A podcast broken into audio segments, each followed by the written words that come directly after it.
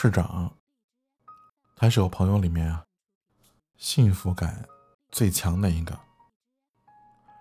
他从小父母就很和睦，受尽了宠爱，最重要的还是家财万贯，简直是那种迪士尼动画里面的小公举真人版。而且他心肠也特别好。我们学校有一只流浪狗，它属于常住人口。一到饭点儿就在食堂附近晃悠，那狗啊特别有眼力劲儿，自带人民币探测技能，它谁都不搭理，就跟市长走。结果呢，市长给它取名叫男朋友，天天给它买吃的。有天晚上的时候下暴雨，市长打着伞去找它，把它从水沟里给捞出来了。寝室里呢是不准养狗的。他直接空运回哈尔滨老家了，而市长他爹，一位身家九位数的中年企业家，没有什么业余爱好，就是爱养狗。他有一只柯基犬，心疼的跟闺女似的，据说与英国女王的爱犬同宗同族，正宗皇室血统啊。而市长那个流浪狗，去了才没三天，就夺了人家的贞操。中年企业家气得都站不稳了，指着他骂：“你这个畜生！”市长在电话里冲他爹直乐，跟他说：“你要做外公了耶！”我们都笑疯了。我们选的投胎啊，属于 hard 模式，而市场选投胎呢，属于坑爹模式。刚进大学的时候啊，大家还不熟。但市长他特别出名，因为他开学还没三天就跟他下铺打了一架，准确的说，是他把人家暴揍了一顿。原因不详，啊，后来呢，他嚷嚷着要搬出去，但是学校有规定，新生必须住寝室。正巧啊，当时我们寝室还有个空位，于是我们班的班主任就让他搬过来了。当时我对他印象其实不是很好。我觉得，丫就是一个有钱的任性的富二代。嗯，我跟他熟起来呢，是在十一放假的时候，寝室里当时只有我跟他。有一天啊，他实在是无聊了，他合上电脑跟我说：“乔伊，我们去逛金满地吧。”我当时就震惊了，我那时候走的可是女文青路线，女文青怎么会喜欢金满地呢？关键是你他妈一个富二代，怎么也喜欢逛金满地呢？在我记忆印象里啊，那是一个特别炎热的下午。嗯，对，金满地你们可能不知道是哪儿啊？那是北那个服装市场，你知道吧？就特别便宜那种，嗯，淘宝货那种啊。在那个狭窄的服装市场里，我和他，我们俩一边逛一边聊。偶尔就试两件衣服，嘻嘻哈哈嫌弃对方的品味。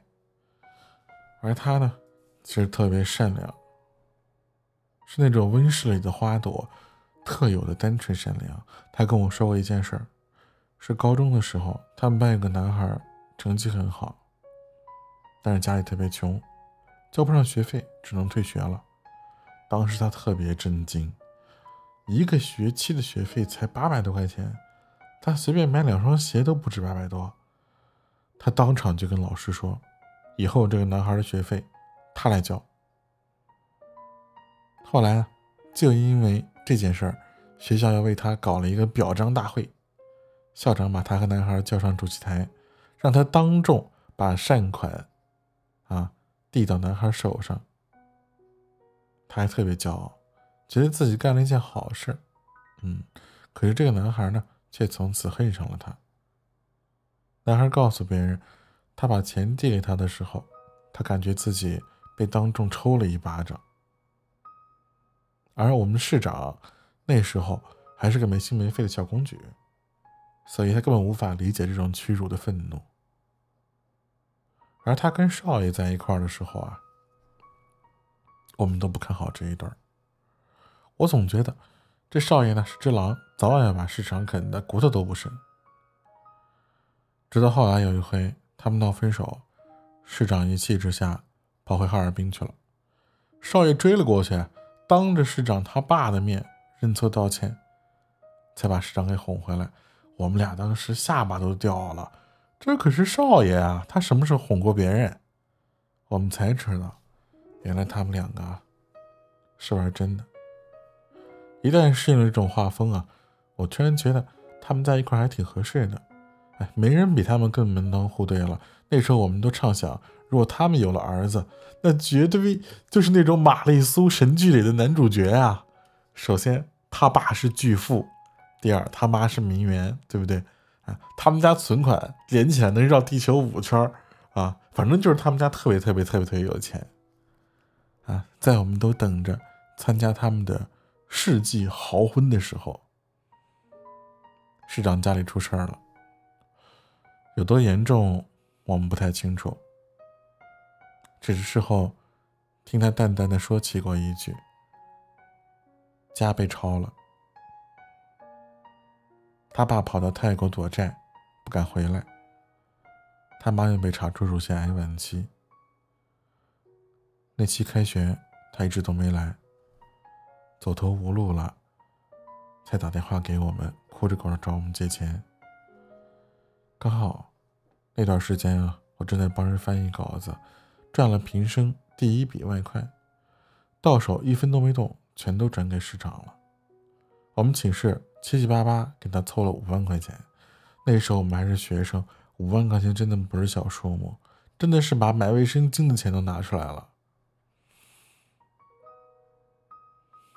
市场拿到钱就说了一句：“我给你们写欠条，钱我会尽快还。”我就怒了，说：“你别恶心人了。”他说：“一定要还的。”他说：“我爸一出事儿，我天天都在看亲戚朋友为了钱撕破脸。”再好的关系，扯上钱，都会变质的。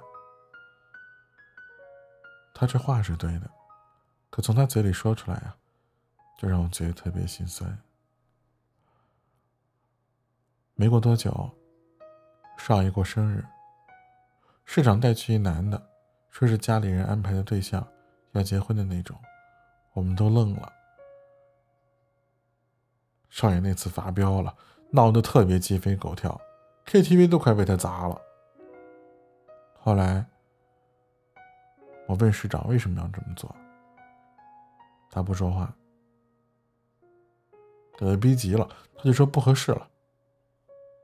我印象很深的是大四那年寒假，他打电话给我，我才知道他过年没有回家，他妈不准他回去，怕债主找上门。我那天陪他在电话里哭了很久。我说：“你得坚强，你要是倒下了，你妈怎么办？”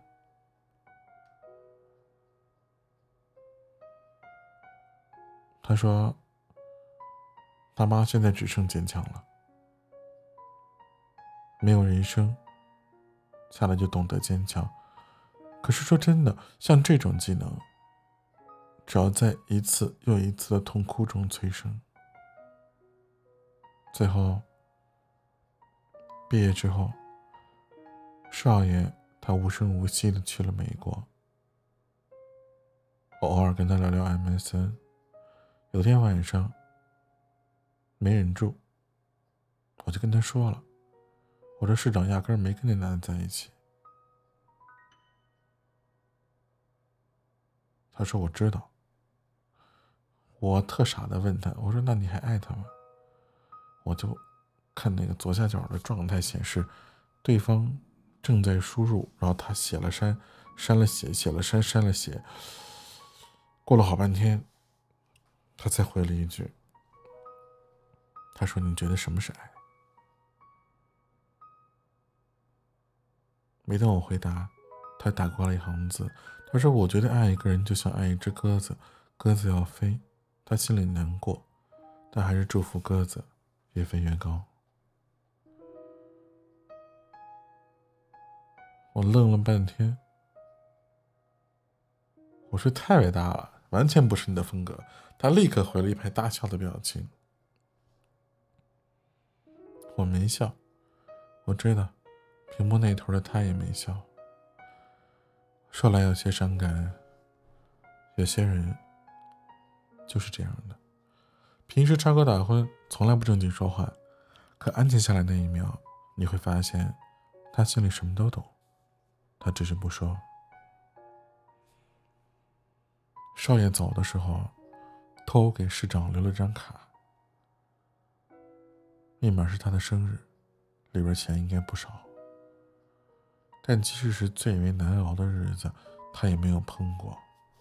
毕业之后，市长回了哈尔滨，收拾他爸的残局，每天为了还债，和叔叔伯伯喝酒，硬是喝出了急性胆囊炎，进了急诊。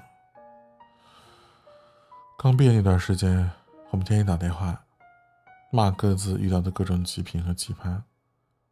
挂电话之前，会笑嘻嘻的嘱咐对方，要笑着活下去。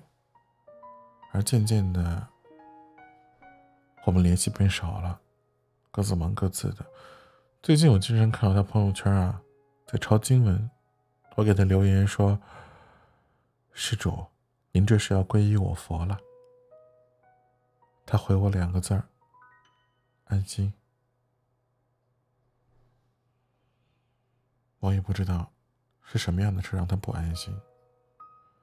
前段时间他来北京出差，我们俩当时。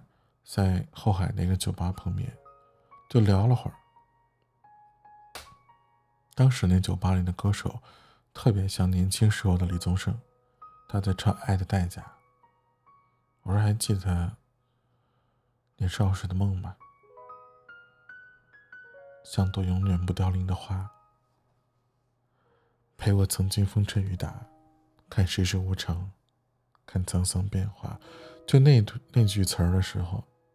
就那在那一瞬间，感觉特别伤感。我跟他说少爷回国了，他没接我话，我不知道他是喝醉了，还是假装没听见。青春就像一场飓风，轰轰烈烈席卷而去。我们在狼藉上踩出一脚，能踩出一块砖头瓦硕，但说真的。我怀念过去的他，那个不看佛经也能安心的市长，那个单纯的、充满天真、充满热情、不知胆怯为何物、哭和笑都很潇洒的市长。我突然想起读书的时候，有一回，我跟他打赌，他输了，我让他跟喜欢的人表白，他说我没有喜欢的人。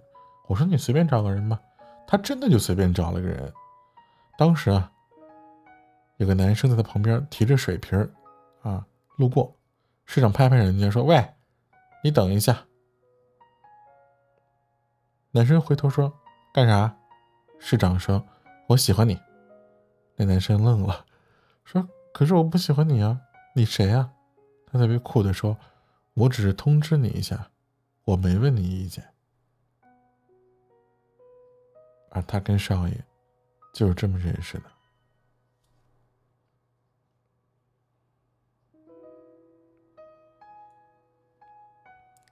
好了，那么今天部分的故事呢，讲到这里就暂时结束了。